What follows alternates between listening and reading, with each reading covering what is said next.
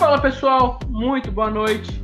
Sejam todos muito bem-vindos a mais um WeBitCast Live. Estamos ao vivo, diretamente do YouTube da WeBitcoin e também no canal do André Cardoso, então sejam bem-vindos todos de ambos os canais. Hoje temos uma convidada pra lá de especial, mas é muito especial essa menina que tá aqui com a gente hoje. Né, Washington? Quem que a gente vai entrevistar? Dona Isna. Hoje vai poder fazer trocadilho com o nome? Com convidado? Tem que poder, tem que poder. Mas é Isnalha ou é Isnailha? Aquela. Então, Isna, seja muito bem-vinda à sua casa. Você está sempre aqui conosco. Vai ser muito legal conversar com você sobre P2P, que é o seu trabalho, e outras coisas do mundo cripto. E o diferencial desse programa é que a gente já, já se conhece, então é tudo mais livre, mais solto. Então, seja bem-vinda, apresente nosso público. Obrigada, pessoal. Para quem já acompanha a gente aí, né? Já tá me acostumada a ver aqui na arquibancada. É, hoje o jogo virou, não é mesmo? Você é entrevistada.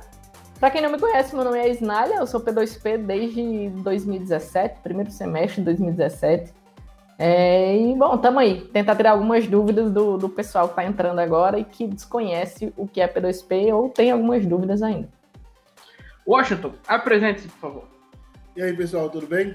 Como vocês sabem, eu sou Washington, entusiasta de criptoativos e tecnologia. E é isso aí, vamos que vamos de entrevista hoje com a Isna. Isso aí, Isna. É, você acabou de comentar que está nesse, nesse trabalho desde 2017, Bull Run do Bitcoin, imagino eu, ou começou antes? Conta pra gente como é que foi esse primeiro. Conta o primeiro contato com cripto, Bitcoin e o primeiro contato com P2P.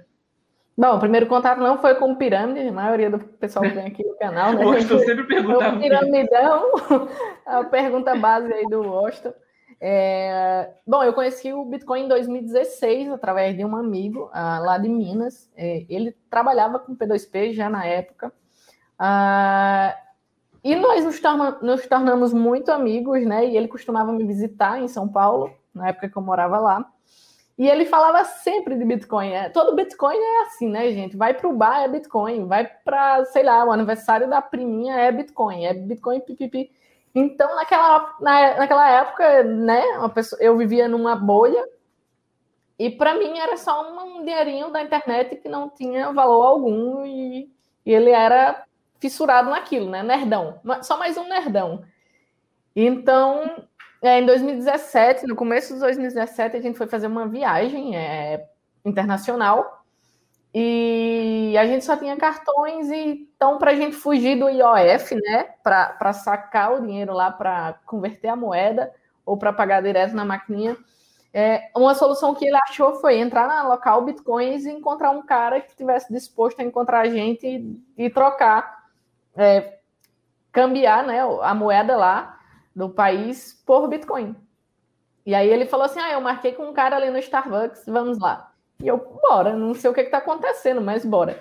E aí o cara chegou lá e tal, entregou dinheiro de verdade, né? Na minha, no meu entendimento, naquele, naquele momento, o dinheiro do cara era de verdade e o do meu amigo era de mentirinha. Hoje isso inverteu, tá, gente? Minha de mentirinha agora é o do cara. E aí o cara recebeu o, númerozinho lá digital que o meu amigo mandou e eu, porra, o cara tá dando dinheiro de verdade, por isso deve valer alguma coisa. Né? Não é possível. Então, como foi no começo de 2017, é, a gente passou, tipo, sei lá, 10 dias viajando. E quando a gente voltou para o Brasil, o Bitcoin já tinha subido assim, sei lá, 30%, 50%, nem lembro, mas foi uma coisa assim surreal. Eu falei, oxe, agora eu vou ter que parar é, para ver o que está acontecendo, né? Eu tenho que entender, né? Por que, que isso está se valorizando tanto. É, e na época, até, é, pra, acho para me incentivar, porque ele sempre falou assim: ah, pega aí, sei lá, 500 reais por mês e compra Bitcoin. E eu nunca comprei. E na época ele falou assim: ó, ah, aqui nossas contas da, da viagem, você vai me pagar em Bitcoin. Compra Bitcoin e me paga em Bitcoin. Aí foi a minha primeira compra de Bitcoin de fato. Tipo, eu não comprei para mim o Bitcoin. Então, foi eu... local Bitcoins, né? Não, eu comprei com a Jess P2P. Já trabalhava de P2P na época e eu comprei com ela, minha primeira compra. E a Jess era minha amiga, né? Chegou até a morar comigo em São Paulo. É, na época, a gente dividia a casa.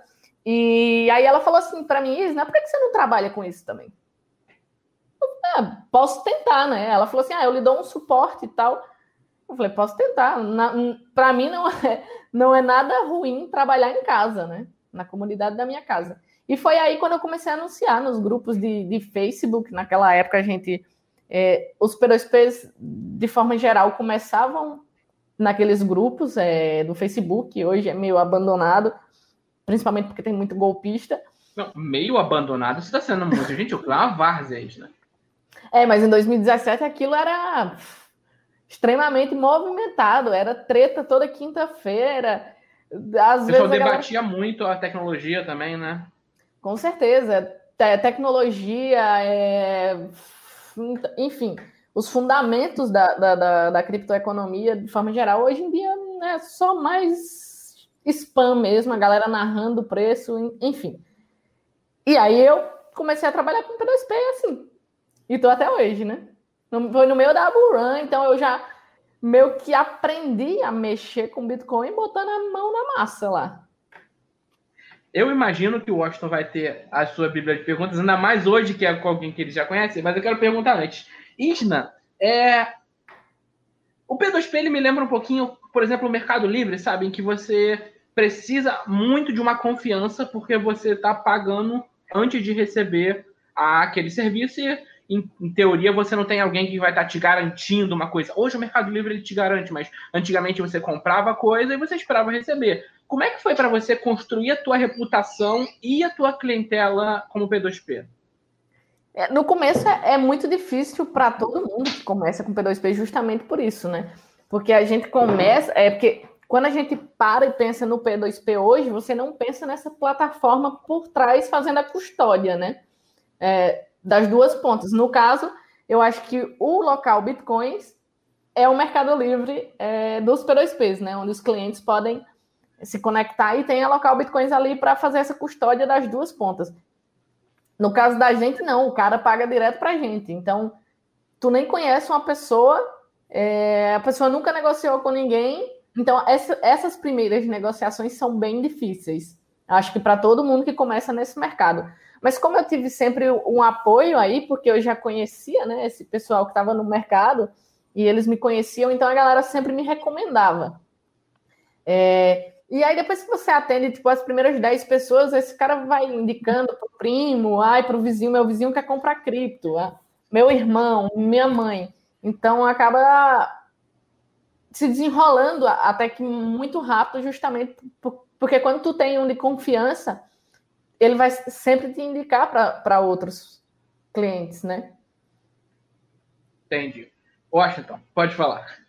Uh, já aconteceu de, vamos supor, você vir uma pessoa nova, aí você faz a, a, a, transação e aí tem, geralmente é com Bitcoin, tem aquele, aquela demora para estar tá compensando lá do outro lado. Já aconteceu de você fazer e demorar e a pessoa ter algum é, chilique e falar, não, você não transmitiu, ainda não caiu, e ficar naquela, naquela discussão, ou o pessoal de cripto já é um pouco mais é, uma cabeça aberta e, e aguarda até cair mesmo e fazer a, a, a transação? Olha, para ser bem sincera, depende do cliente. Né? Depende do cliente, se ele já negociou contigo e tal. Mas em 2017 era até comum, porque a gente estava pagando taxas absurdas, né? A rede estava extremamente congestionada. E eu me lembro que naquela época eu não atendia menos que 5 mil reais, porque não se pagava a FII. Se eu atendesse menos do que isso, eu estava tendo prejuízos para lhe atender. É, então era natural a galera reclamando: ah, o P2P não, não entregou meus bitcoins, mas está aqui o hash. Esses bitcoins eles foram enviados. Se está na blockchain, amigo, não tem mais volta, né? É, e hoje já isso já não costuma acontecer, porque na, até nas próprias carteiras tu já tem a, a, opção de fazer o replace by fee, né? Aumentar essa taxinha para acelerar a transação. E também a galera que é de, de hold, é cliente antigo, os caras nem se importam se eu mandar com um Satoshi por bytes, demorar uma semana. É, mas tem aquela galera que compra para fazer trade, né? Mas o que eu, que eu vejo agora, né, 2020, 2021, é que essas pessoas que compram para fazer trade, elas estão é, comprando stablecoins. comprando stablecoins, não estão mais comprando o Bitcoin diretamente, justamente por causa da volatilidade. E, tipo, pode demorar uma hora, cinco horas, uma semana, né, para confirmar, dependendo da FII que você bota. E às vezes a pessoa nem sabe é, a, a, como pode prejudicar. Teve cliente que já me mandou aí, tipo, sei lá, três satoshis por byte e travar minha carteira uma semana inteira. Eu não consegui nem mandar para ninguém, porque ele é, essa transação dele travando eu não conseguia mandar para os outros. Porque senão ia demorar e só ia confirmar quando a dele tivesse é, confirmado para mim. E aí hoje eu tipo, tenho que operar com duas, três carteiras quando acontece esse tipo de situação. Mas aí a gente já tem uma, uma maturidade maior né, para lidar com essas situações, então a gente já, já sabe mais ou menos ali qual taxa fazer o envio do Bitcoin do, do, do cliente. Nossa, cara.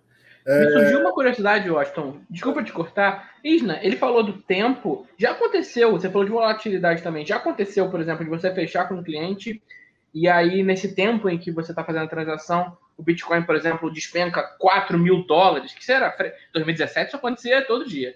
E o cliente não não está muito feliz com aquilo ali, pediu para reavaliar esse preço ou cancelar a transação? Acontece, acontece, mas a, as minhas transações, a primeira compra que o cara faz comigo, eu já, já deixo bem claro, ó, a cotação ela é travada antes de você fazer a transferência. Até a sua transferência bater na minha conta, ele pode cair, pode subir, pode rebolar, pode fazer o que for, meu filho. Nosso acordo ele não vai mudar. E aí o que pode acontecer é o cara fechar comigo, demorar para enviar e depois nesse meio tempo cair e ele desistir da operação. E aí é um risco que eu assumo, né? E pode, pode vir a dar prejuízo, claro. Desculpa te cortar. Pode falar. Não, era, essa era justamente a pergunta que eu ia fazer. Mas aí, é, você já ficou no preju, prejuízo alguma vez? É, fez o cálculo e aí acabou tendo essa valor, a mudança de valor e aí você ficou no prejuízo? Já, isso acontece até com uma certa frequência aqui né, no, no P2P. A galera pensa que ah, P2P tem ali o, a margem, né? É, rico, milionário. Que nada, filho. Eu travo com o cliente até o cliente me mandar os bitcoins, ou até eu fechar na outra ponta. Uh, o negócio já dumpou aí 3 mil dólares nas minhas costas e eu, é, e eu é que lute, né? Ou então o cara compra comigo, eu travei com ele e eu não consegui recomprar os meus bitcoins ao mesmo preço, porque o Bitcoin subiu aí, sei lá, 2%. Então, a gente está sempre. E é justamente porque eu... por isso que o P2P tem essa margem, né? É também uma margem de, de risco, não é tipo, ah, o lucro é, do P2P, não é a taxa do serviço do P2P, é uma margem de risco, porque a gente está operando com, com extrema volatilidade, né? Principalmente agora, nesse ciclo de bull run aí. Mil dólares parece nada para o Bitcoin. Sim, é mais com certeza você fazer peer-to-peer -peer ou fazer um trade? Porque a gente sabe que você faz. Mas é, o que, que você prefere? Qual que, você, é, qual que é mais lucrativo para você hoje em dia? É, então, assim, eu faço trade né, no feeling, né? No feeling. Eu sou, não sou analista nem nada. Então, meu trade ele é assim no feeling e o meu trade também é no mercado à vista. Tipo, eu, eu, eu compro aquela moeda que eu estou disposta a segurar mais um pouquinho se der ruim. Tipo, ah, ok. É, enquanto tiver. Eu não costumo fazer trade quando estamos em tendência de baixa. Porque eu também não, não costumo operar com stop. Inclusive, não recomendo isso para ninguém. Usem stop, galerinha. Usem stop, pelo amor de Deus. Três é. anos de programa e aí já não tá comprando com stop. Tá vendo, gente? Cada um tem que fazer o seu. Não vai no que o Washington, no que eu, no que a gente tá falando. É, mas não pode ir no do Washington, não, porque também o Washington não opera com estoque. É, então, é porque eu estou comprando um ativo que eu estou disposto a segurá-lo. Então, mas assim, aí eu estou vendo a justificativa, Washington. Você me diz que você é trader. Sim, não, eu não sou trader profissional. Só que às vezes, o que, que eu vejo? É, eu entro e eu tenho uma margem ali. Se ela cair, eu posso rodar e deixar ela ali, cara, e vou operando com outro valor que eu tenho. Eu não, eu não opero com todo o valor que eu tenho. Estamos e falando eu... de Bitcoin, né? Não da moeda que é a centagésima, quinquagésima lugar no ranking, né? Mas, assim, é, já fiquei travado, mas é, é, é, as consequências, cara. Aí, mas você tem que ter uma reserva e, e fazer aí. Ah, deu algum problema? Você pega essa reserva e continua operando. Mas é, é, às vezes eu saio ali, mas não é muito difícil eu sair. Eu olho assim e falo, não, dá para aguentar o risco. É, é, o capital de trade é ali, né? Pedacinho né, de hold nem se mexe. Agora, tipo assim, de trade eu vou, eu vou operar o quê? É, numa tendência de alta e eu vou operar o top 10 ali de, de capitalização. Porque como a gente está nesse ciclo aí, a probabilidade de eu ter que estopar é, no olho é muito baixa. Então, assim, eu não costumo fazer trade, tá? É, faço quando o mercado tá, tá propício, assim, que, como diz o Felipe lá do Bitnada, é, que em direção do, do, do, vento até galinha voa. É, então, é basicamente isso. Tipo, as minhas operações, assim mesmo, tipo, eu posso dizer que o meu salário vem do P2P. O que eu faço no trade é, é uma coisa à parte, e normalmente eu faço para para ter com que aportar no Bitcoin mais, porque eu, é a win Bitcoin aqui. essa sua, essa sua frase é interessante, Isna, porque eu lembro agora de uma matéria, gente, eu não tenho os números exatos tal, tá puxando de memória. É, teve uma matéria de 2019 que apontou que algumas exchanges no Brasil, eu acho que a maioria, tiveram prejuízos em 2018, durante o inverno cripto. É, eu queria saber se você chegou a ter problemas, chegou a passar por dificuldades financeiras por conta da, da, do inverno cripto e eu deduzo que diminuiu o número de clientes interessados em Bitcoin durante essa fase, né? Não, com certeza. É assim, é, é como eu, eu, É até difícil, porque normalmente a gente faz todo o lucro em cripto, né? Para virar cripto. É, até porque a gente acredita no potencial, né? Então é assim, no inverno de 2018, eu não vou dizer, ah, claro, os clientes se escondem, né? Gente, pelo amor de Deus, compra quando tá barato, né? Agora começa a subir, vem todo mundo querendo comprar. É, e assim, eu tive que, por não ter desfeito nenhum pedaço da, da, da, minha posição em cripto, eu tive que vender cripto barata é, para pagar as despesas.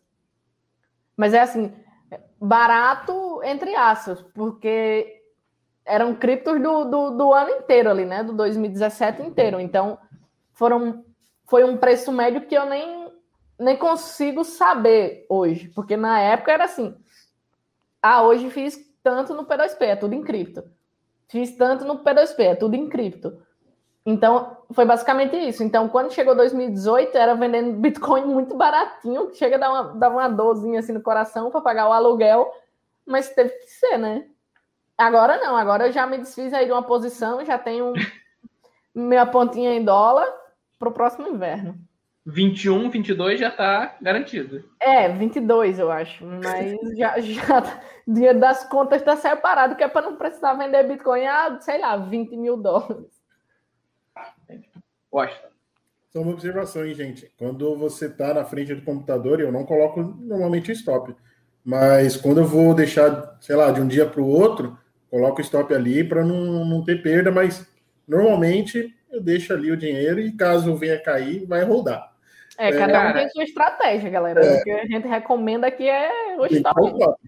Eu sou chato com stop porque eu tomei uma liquidação ao vivo. Tipo, eu tava operando 2018, eu deixei, eu fiz uma ordem, eu saí para ir no banheiro e foi naquele dia do Bitcoin caindo de acho que 7 mil para 4 mil em segundos. Eu fui liquidado naquele dia.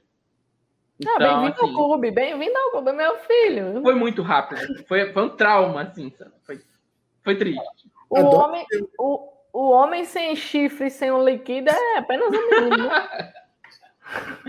é, a Dot deu uma, uma violinada ali um tempo atrás aí, né? Chegou a acho que 20 centavos de dólar e depois subiu de novo. De, de, acho que não deu nem um minuto.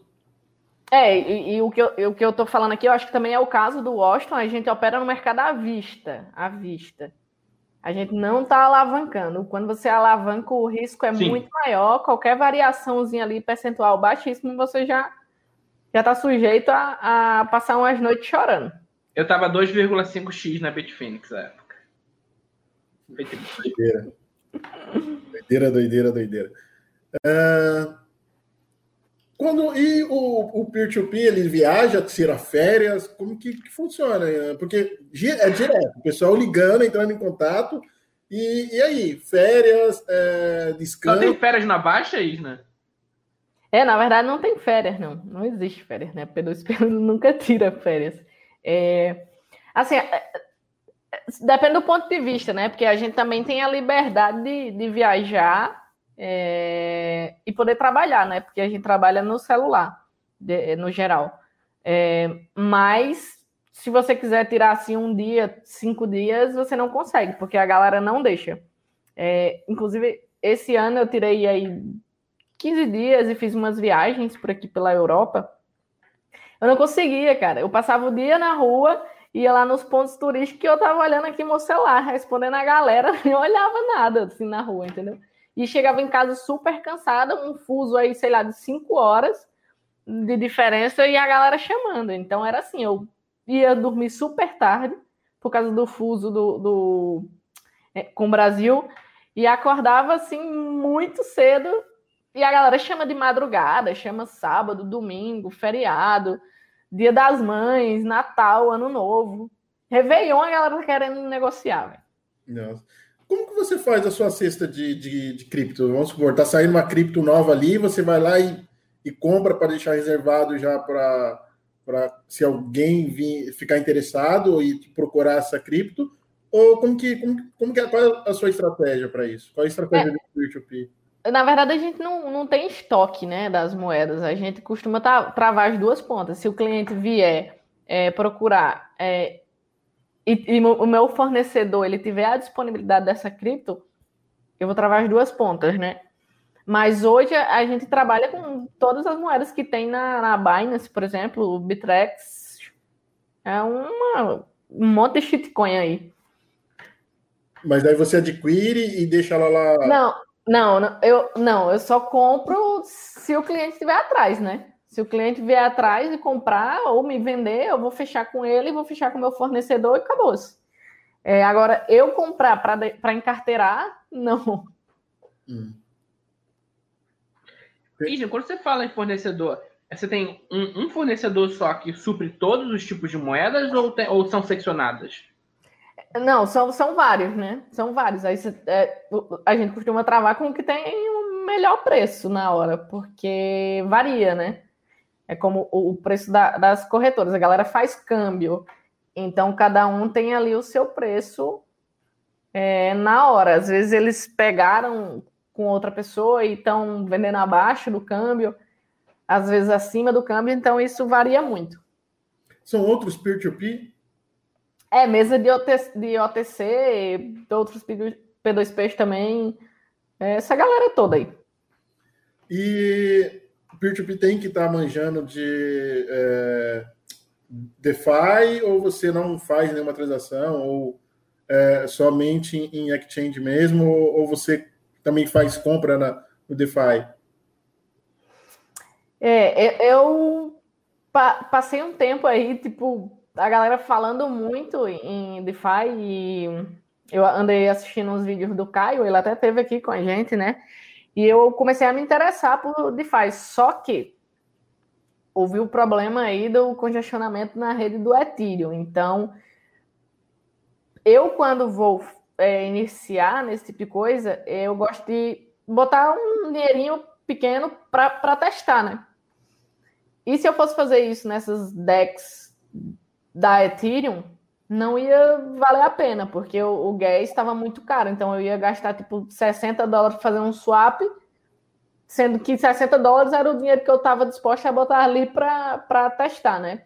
E aí passou-se a, a onda do, do RC20 veio a Binance Smart Chain. E aí eu tô aqui mexendo na Binance Smart Chain, tô lá na, fazendo os farm, tô provendo liquidez para protocolo e tô mexendo lá nos negócios. Mas se a galera quiser comprar também, se bem que a, a, pelo menos as, as da Binance Smart Chain, a grande parte delas tem na própria Binance, né, centralizada. Tu não precisa ir na Pancake Swap lá para conseguir o token. É, mas, assim, no geral, os que tem no, na, na, nas decks lá do Ethereum não vale a pena hoje, justamente por causa dessa escalabilidade do, do, do Ethereum. Tipo, já teve uma vez que a cliente veio procurar uma, uma moeda comigo e eu vi que tinha, que tinha uma corretora centralizada que eu uso e eu fui lá, comprei para ela e atendi. E aí, quando eu fui sacar, me cobrou 60 fucking dólares para mandar, tipo, mil dólares. Para mandar mil dólares. E eu falei assim, não, isso não, não, não faz o menor sentido. Então, por enquanto, eu não estou mexendo nessas, nessas do Ethereum, mas estou mexendo da, nas, da Binance Smart Chain lá. Tem muita procura é, do, do, pessoal com carteira na, na, na, Binance ou a maioria do, do pessoal que vai é outra exchange que você, sei lá, não trabalha e tem que mandar, acabando pagando taxa e essas coisas assim. E uma outra coisa, vocês fazem cálculo também em cima da taxa de transferência, vamos supor, se eu estou na Binance, se você tem conta na Binance, é, você cobra uma determinada, somente a taxa mesmo da, da, da do seu trabalho, ou vamos supor, é diferenciado para uma da Binance saindo para uma outra exchange, sei lá, tipo o mercado Bitcoin? É, no, é, então, é assim, é, no geral, o que eu estou vendo hoje em dia é que a grande maioria das pessoas elas, elas estão comprando para mandar para a Binance. Para mandar para a Binance. Eu não sei se a galera está fazendo trade ou se está rodando em exchange, né? Loucura, ainda tem gente que faz isso hoje em dia. É, mas quando é assim, eu faço a transferência interna, né? Que eu uso Binance também e tenho saldo lá, então não vejo problema. Mas também mando para fora. Tipo, a galera que holda, a galera raiz mesmo, é tudo fora. E tem essa galera aí do DeFi também que compra muito Ethereum ou Tether para mandar para DEX. É, como tem um percentual, no, no, no, tem um spread ali na cotação, essa taxa ela já está incluída nesse spread. Então, a gente não costuma cobrar. Tem, tem P2P safado aí que cobra a FII do cliente, tá bom? É, o Wellington não é você, o Wellington tá assistindo isso, o Wellington não cobra a FII do cliente, não. Mas tem, tem, tem o P2P que é assim. Pra, o cliente quer vender para você, o cliente paga a FII. O cliente quer comprar de você, o cliente paga a FII também? Como assim? Cara... É, algo de errado não tá certo nisso, mas a grande maioria é, arca com a, a taxa de transferência.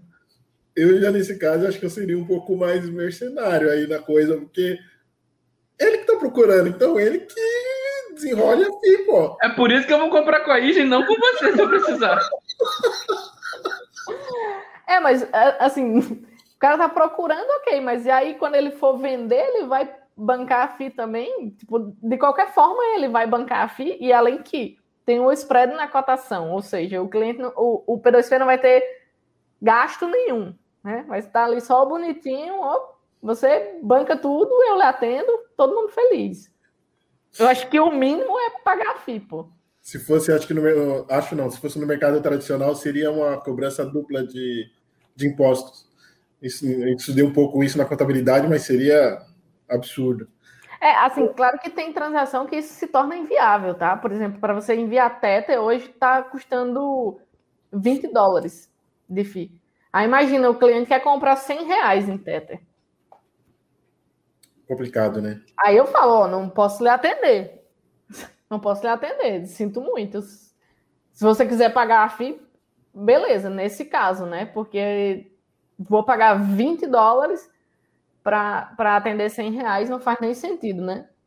Daí, o pessoal que me procura para fazer compras, não vamos falar em valor fixado aí, mas é, é, é um valor elevado? Como que a galera compra valor mais pequeno mesmo, a maioria das saídas? Eu acho que, que não. Hoje não, porque assim, o cara que ele comprou, sei lá, 0.1 BTC ano passado, ele pagou 10 mil reais. 10 mil reais, não, que 10 mil reais. Ele pagou, o cara pagou tipo 3 mil reais em 0.1 BTC. E hoje, se ele for me vender esse 0.1, tipo, são 30 mil reais, né? 32 mil reais, sei lá. Então, assim, hoje o volume é maior, o volume em reais é maior. Nossa. E falando aí, porque aí é, é, a gente está falando na parte de eu te mando dinheiro e você me manda cripto. mas já teve casos de exchanges com a conta, ou pessoas, é, é, pessoa física, com contas bloqueadas pelo, pelos bancos. Como você está aí na Europa, não sei se é bem o, o caso, mas aqui no Brasil, normalmente eles acabam bloqueando a conta, tendo um pouquinho de transtorno. Até mesmo o Rossello já fez aqui entrevista com a gente, falou que o, não vou citar o nome do banco, mas o banco acabou bloqueando a, a conta dele. Com peer-to-peer também, vocês, não sei se a, a sua conta, mas você já escutou histórias de pessoas com contas bloqueadas?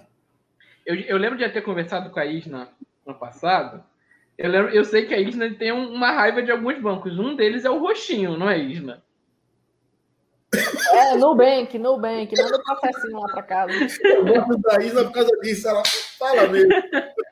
Não, é, mas assim, não é diferente do, dos outros, tá? No Brasil. Já teve piores do que o Nubank, inclusive. Mas o Nubank é, é, é, é assim absurdo, porque até hoje ele me estressa, né? A pessoa é jurídica, e toda vez que eu preciso fazer um pagamento, no Nubank vai lá e trava meu, meu, meu, meu TED ou meu Pix, não sei. Aí pede para mandar um selfie. Mas, meu Deus, vocês pensam que todos os dias o ladrão tá tentando invadir minha conta? dar minha conta? Eu sou uma empresa, né? Eu sou uma empresa. Pelo amor de Deus, mas ó, já aconteceu piores aí, tipo, de bloquear o dinheiro, tipo, passar mais de 20 dias. É, tinha uma conta de crédito em aberto de um carro que a gente pegou na, no Brasil, na Localiza, e não conseguia fazer nada porque a conta estava toda bloqueada. Eu não conseguia pagar o crédito. E eu tentando conversar com eles no, no suporte e tal, para eles mandarem um boleto, qualquer coisa que fosse, porque eles tinham travado meu dinheiro que estava lá dentro. E eu não consegui usar esse dinheiro para pagar a, a, conta que eu devia a eles. E aí foi um, um rolo, nome no Serasa, não sei o que. Eu falei, ah, esse eu vou ter que processar, velho. Esse eu vou ter que processar. Eu, acho, eu não sei se eu comentei com comentei com o Washington até que esses dias saiu a sentença, né? É, a gente vai receber indenização, vai ter a conta reaberta. Nem queria essa dessa conta. É... Um gostinho especial, né? O cara fechou a conta e, e ainda vai, ter que, vai ser obrigado a abrir a conta e ter a pessoa como cliente. Pô. É, vão ter que pagar multa porque eles me cobraram juros da não. conta que eles não deixaram pagar, velho. Foi um negócio tão patético, tão patético, que deu tanta raiva, que eu já passei muita raiva com os outros, bloqueando dinheiro e aquela lenga-lenga no chat para devolver, enfim, valores altos, relativamente altos, altos, às vezes até de cliente. É, e assim, passa raiva, mas passa, né? Só que esse, essa conta nem era usada para cripto, nunca foi usada para cripto. É porque na maioria o problema é a cripto, né? E aí é o famoso desinteresse comercial, mas essa não. A, a conta era inclusive nova, mal tinha sido usada e foi essa dor de cabeça. Aí eu falei assim: não, esse aqui eu vou ter que dar uma voadora com os dois pés. E aí foi. Obrigada, C6. Já indenizaram? Não, ainda não. Ainda não. Ainda não. Eu tô esperando a advogada. É. Isna, a gente devia ter perguntado isso no começo do programa, acabou que não rolou, né? Mas é, eu queria que você falasse um pouquinho do, da importância do P2P no ecossistema cripto e como você enxerga que deve estar esse mercado a médio e longo prazo. É, eu acho que assim, o P2P é a essência né, do Bitcoin. O Satoshi ele idealizou o Bitcoin para ser P2P. Então, isso se tornou uma, uma profissão, mas não é exatamente uma profissão, né? Essa troca voluntária, essa coisa que acontece, é, por exemplo, como aconteceu com a gente lá nessa viagem. É, mas assim, eu acho que hoje é, é, é, essencial essa tarefa do P2P, porque a maioria das pessoas, elas, principalmente o pessoal principiante que está entrando assim no, no mercado, que, que não tem afinidade com uma corretora, é extremamente difícil você mexer numa, numa corretora de cripto. As corretoras hoje são cheias de frufru, né? Então, assim, é muito mais fácil o cara chegar para mim e falar assim: ah, eu quero comprar Bitcoin com você, manda dinheiro na minha conta, eu mando cripto para ele, acabou-se. Então é muito cômodo. E sem contar que hoje a gente vê aí é, os P2P estão botando para torar, né? No volume. É, o cara quer comprar, eu quero comprar 100 bitcoins. Vai numa corretora brasileira, não dá, velho. Você faz um, um, uma bagunça lá no, no livro e, e vai comprar caro bagarai e subir o preço naquela corretora. Então vai dar meio que. Você uma... leva o book todo, deixa um gap é. ainda, né? É, dá uma violinada. É... Então, assim, isso no P2P você não. Não vai acontecer. Tu vai lá, porque chega o P2P, ah, eu quero comprar 100 bitcoins. Ok, filho. Dá dinheiro para mim que, que recebeu o dinheiro vai aos bitcoins. Então, em questão de liquidez, praticidade e esse atendimento Prime, né, que a gente dá, assim, ó, simpatia total. Chama aí que a gente negocia. Então, eu acho que eu acho que vai, vai chegar um momento que não vai ser mais necessário, tá? Essa profissão é P2P. Porque assim, o BT, o BT, as pessoas vão trocar cripto entre si. Todo mundo vai ter cripto, né? Como a gente tá vendo aí em alguns é, algum país da, da África, onde o volume de negociação P2P cresceu muito, então tá rolando essas trocas voluntárias entre as pessoas. Então tu já não precisa mais desse P2P, né, profissão intermediando essas pontas. No caso seria meio que o, o, o intermédio ali de confiança, né?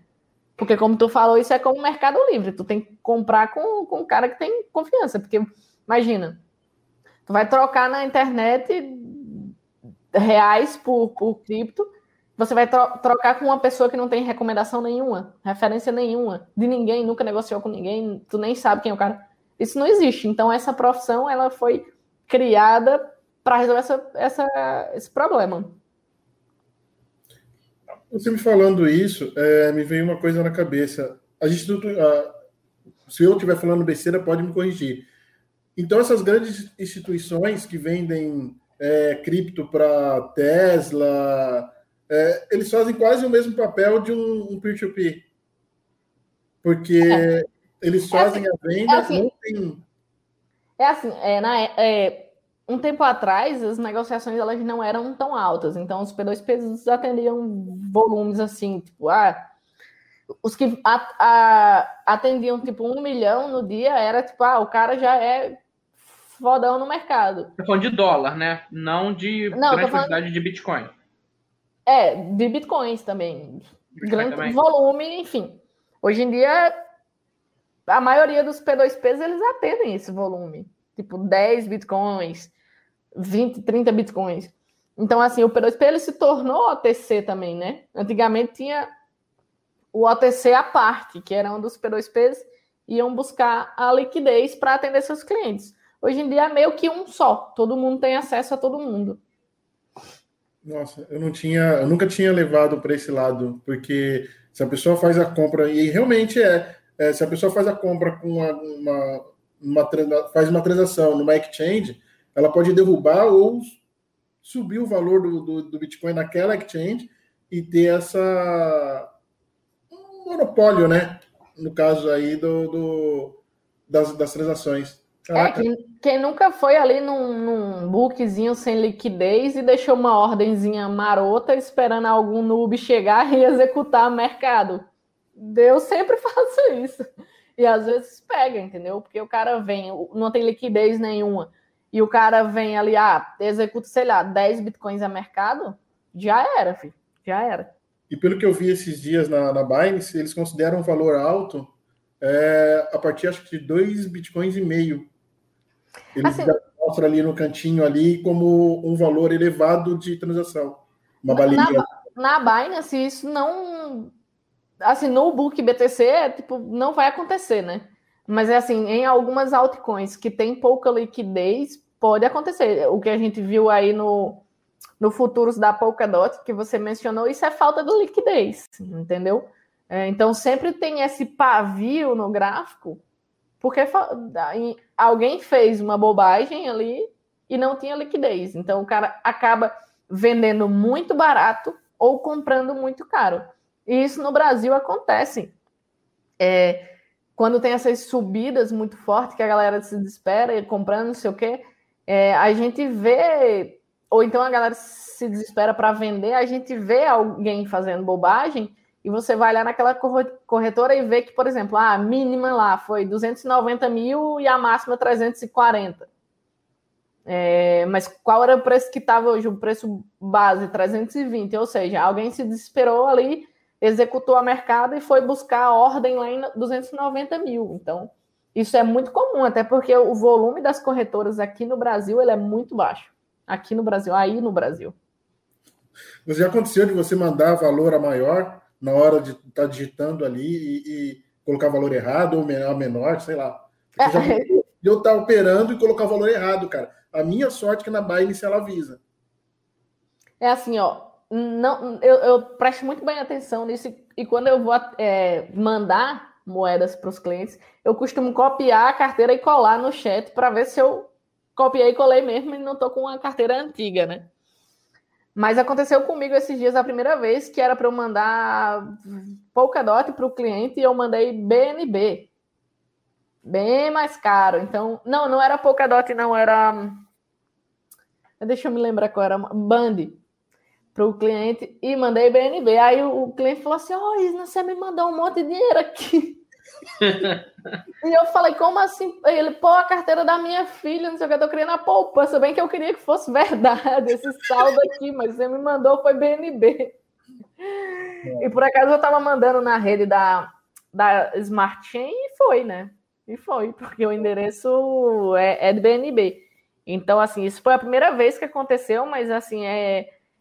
Normalmente eu costumo prestar muita atenção quando vou enviar justamente porque não tem volta, né? Não tem volta. E se for um cliente de má fé, dê adeus. Eu já vi acontecer isso várias vezes com várias pessoas e não tem jeito não, filho. é só chorar. Mas enfim, o cara devolveu as moedas, eu mandei as moedas certas e final Essa feliz. é a parte complicada do nosso ecossistema descentralizado, né? A gente, se acontece isso, você não tem a quem recorrer a quem te ajudar com isso. Você perdeu. Né? É, e acontece até com certa frequência, principalmente para a gente que está ali atendendo, enviando para 5, 10 pessoas ao mesmo tempo. Então, é, é, é, como o Washington disse, na Binance, quando, quando tu bota o endereço errado, ele não vai. Mas já aconteceu de, tipo, eu colocar o endereço lá e apareceu o aviso, ó, essa carteira aí tá errada, filho. Acorda, vai trabalhar direito. Isna, a gente está conversando com você há mais de 40 minutos. É, passa muito rápido quando a gente. Tá... Hora, cara.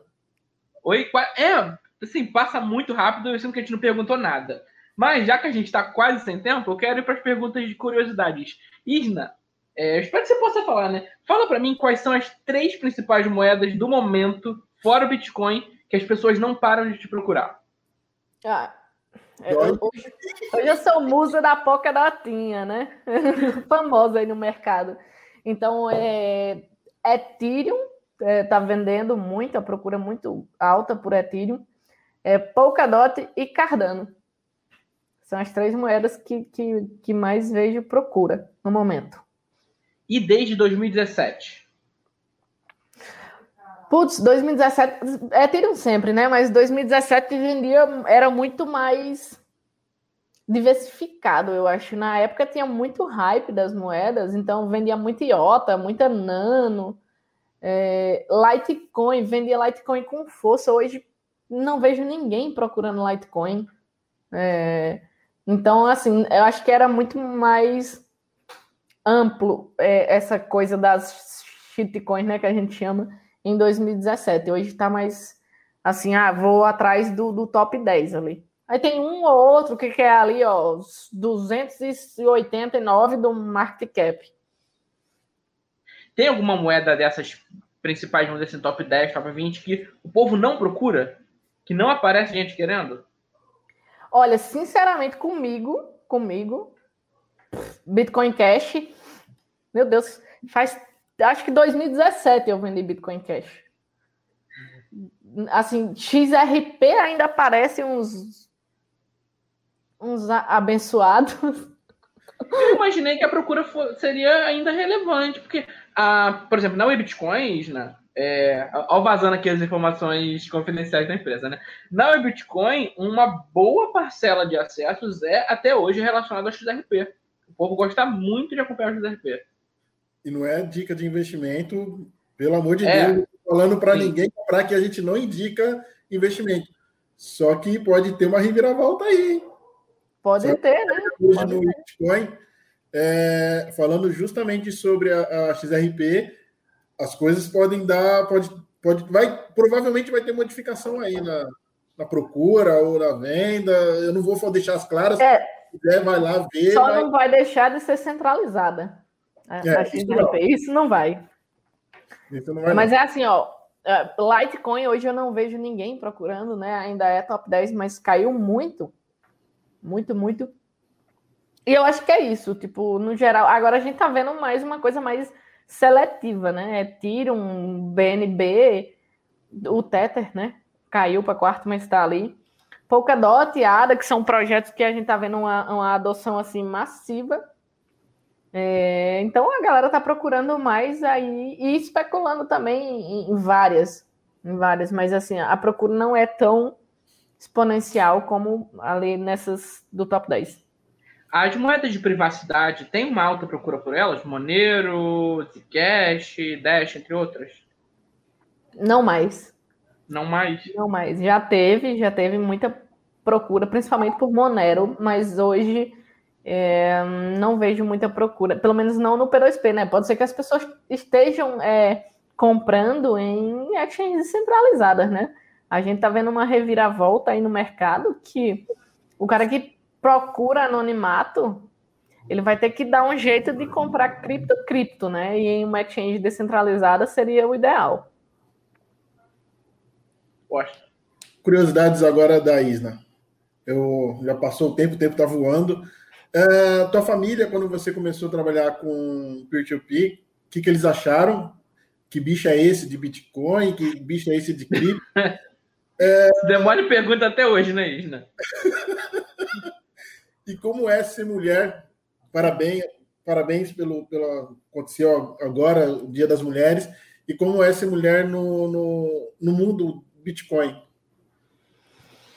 É, primeiro, minha família até hoje, é, eles sabem que eu trabalho com isso, mas eles não sabem nada técnico assim do Bitcoin, sabem que é uma moeda digital. E, enfim, é, eu, eu, já tentei incentivar o meu irmão, falei assim, ó, vende sua moto e compra Bitcoin aí, mas ele falou, não, você vai cair, essa poiqueira, só, só cai. é, é, é assim, minha família é do interior, né, do mato, então eles são bem conservadores. E, e, o meu irmão ainda era aqueles brutão do Nordeste, assim mesmo, sertão do Ceará, cabeça oca, só cai essa poiqueira, né? A minha irmã, ela já comprou Bitcoin comigo é, para o meu sobrinho. Ela encarteirou algum, algum tempo, vendeu nessa alta. É, talvez volte até a comprar, porque ela teve um, um bom lucro.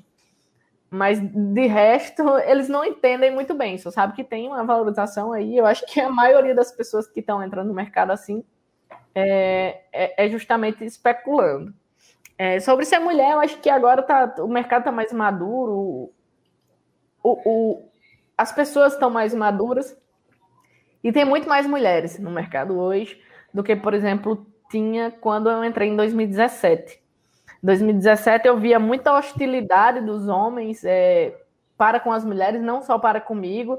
Já ouvi absurdos na internet, já, já, já fui cantada por uns caras sem noção, já fui ameaçada, já me pediram Bitcoin para não para não vazarem meu CPF num, num grupo de estelionatário, todo mundo tem meu CPF, todo mundo que compra Bitcoin comigo tem meu CPF para fazer TED. O cara falou assim: ah, vou vazar seu CPF, vou, quer que eu lhe passe? Desgramento. O Serasa fez isso aí de graça recentemente também, não faz diferença. Aí ele falou: ah, eles vão pedir cartão de crédito. Eu falei: se tu conseguir um com limite bom, pede dois, pô, tô precisando. mas assim, já passei por situações extremamente desagradáveis, mas eu vejo hoje uma talvez porque eu esteja é, em, um, em lugares mais seletivos, com pessoas mais maduras, é, eu acho que no Facebook ainda rola essa galera meio bitolada, nerdona, enfim, que não costuma socializar e não, não, não costuma é, conviver com as pessoas, então acaba sendo um pouco hostil ou, ou, arrogante, enfim, prepotente. Tem muita gente prepotente nesse mercado. Mas é, é, na época eu ficava discutindo com a galera, com os caras. Descia o verbo mesmo, xingava.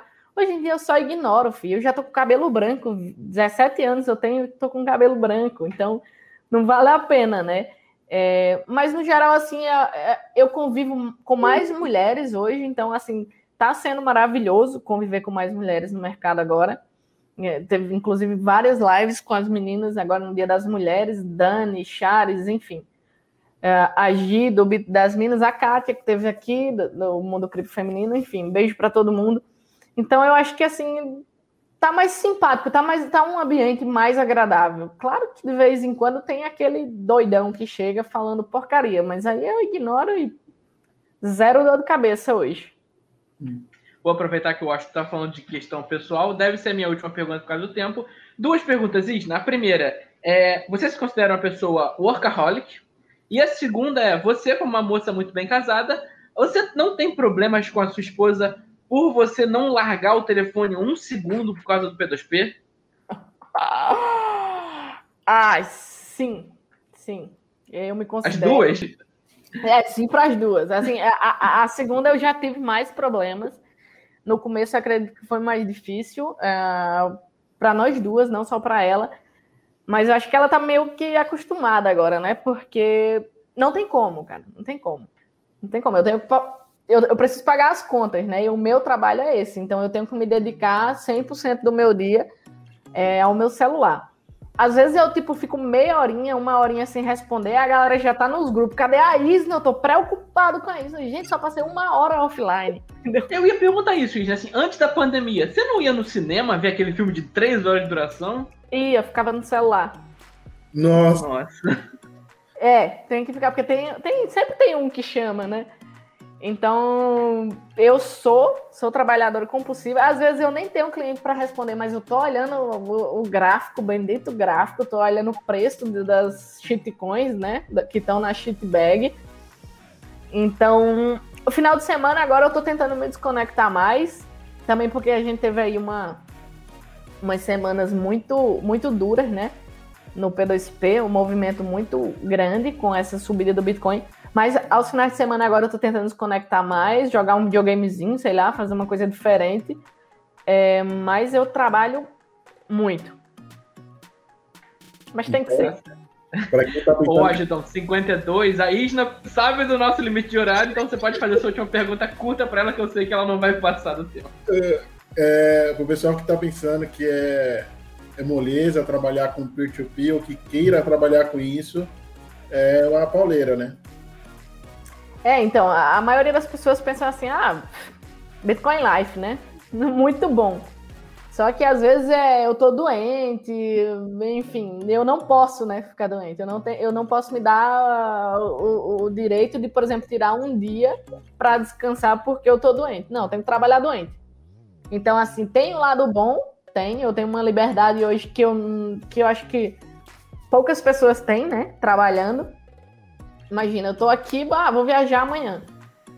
Ok. Não, não, meu chefe sou eu, né?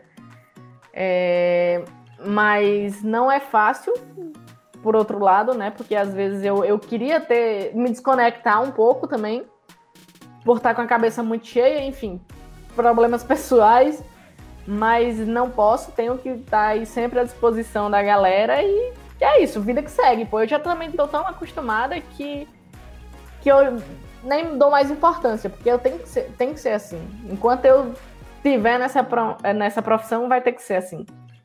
E, e, eu não gosto de deixar as pessoas na mão.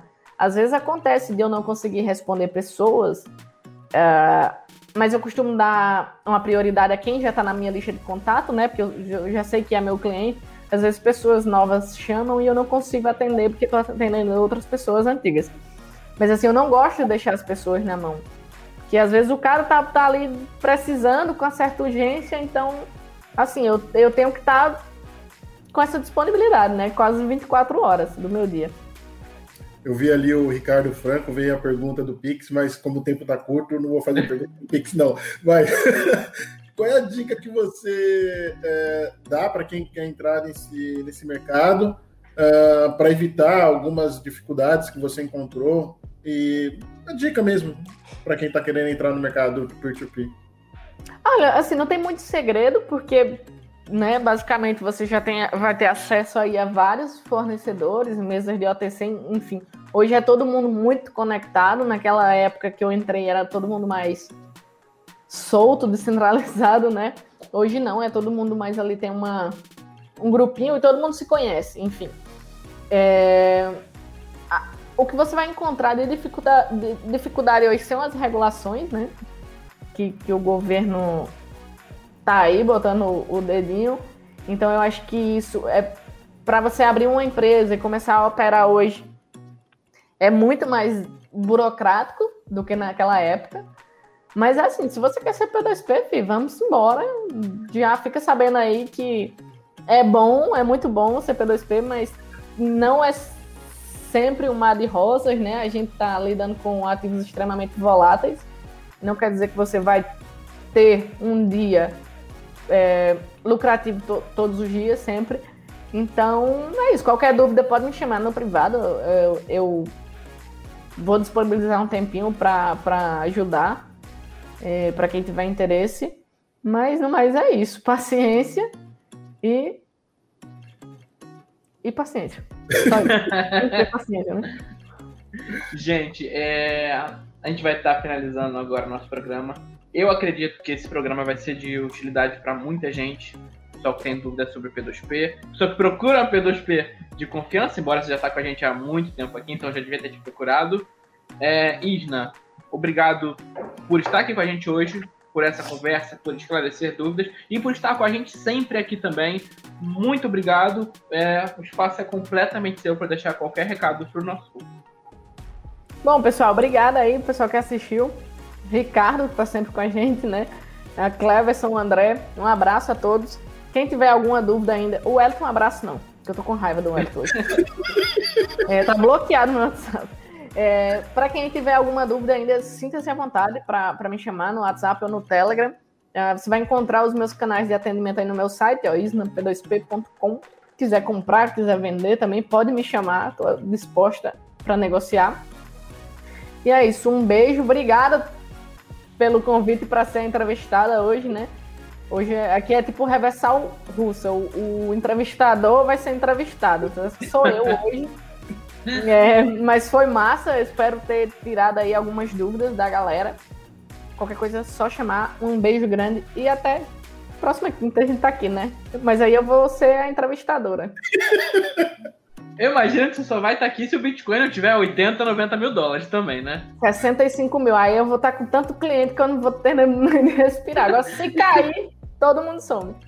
Gente, pro pessoal que se pergunta, ah, por que, que a Ija não aparece em todos os programas? Porque ela não consegue estar em todos. Quando o Bitcoin é daquela loucura, pode saber que a Ija não vai estar aqui por questão de trabalho. E é óbvio que a gente entende isso. Washington, por favor, despeça-se do nosso público. Quero agradecer o pessoal que esteve aí na live, que deu uma passadinha, o pessoal da, do podcast, o pessoal, inclusive, fora do Brasil, Portugal, uh, Estados Unidos, Gana, tem mais um país, me desculpe. Tem gente de Gana ouvindo a gente? Tem, tem gente de Gana. Uh, tem mais um país aí que eu não, não, não tô lembrando, mas desculpe, mas obrigado por vocês estarem escutando a gente. E, e é isso aí. Quiser chamar alguém para fazer, quer, quer que a gente chame para fazer entrevista, que você queira tirar dúvida com essas pessoas, podem entrar em contato aí com a gente, que a gente vai tentar fechar uma entrevista. E, como sempre, pedindo o like aí para dar um feedback para a gente. E é isso aí. Vamos que vamos. Clique no sininho também. isso aí. Pessoal, não deixe de se inscrever no canal. Um grande beijo no coração a todos. Quinta-feira estamos de volta e até lá.